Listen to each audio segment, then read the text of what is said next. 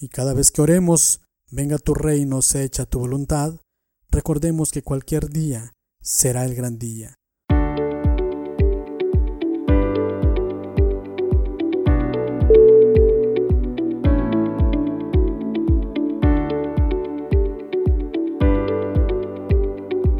Hola, bienvenido a esta breve meditación.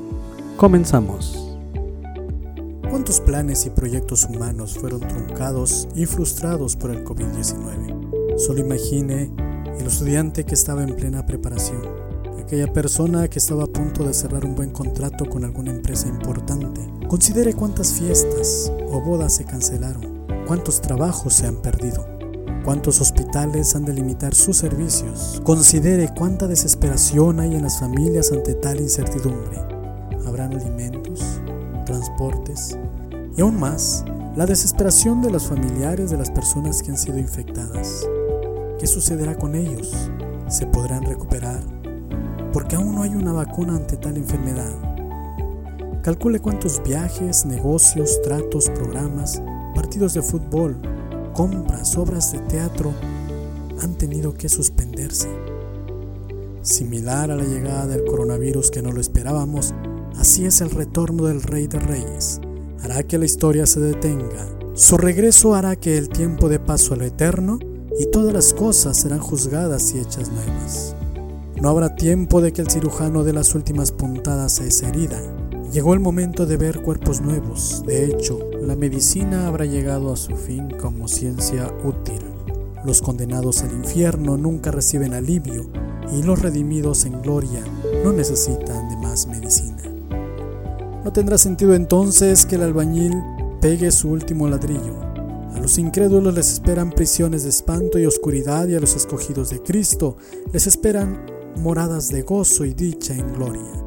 No necesitará ese último ciclo de enjuague para la ropa, ni exprimirla ni tenderla.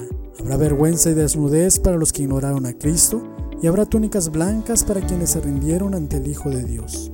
Es que el día del Señor habrá llegado, y el hecho de que dejara truncados tantos planes humanos debe conducirnos a la humillación y a la sabia consideración de una realidad fundamental.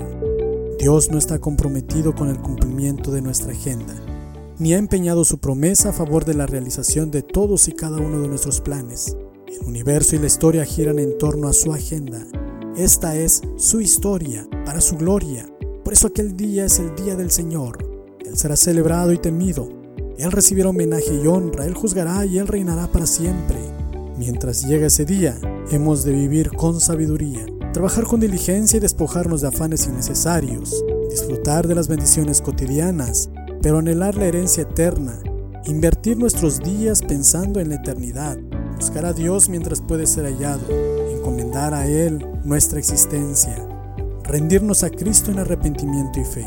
Y cada vez que oremos, venga tu reino, se hecha tu voluntad, recordemos que cualquier día será el gran día. Muchos planes serán frustrados por el regreso de Cristo, pero ningún creyente en Cristo será frustrado aquel día. Aquel día reinaremos con Él.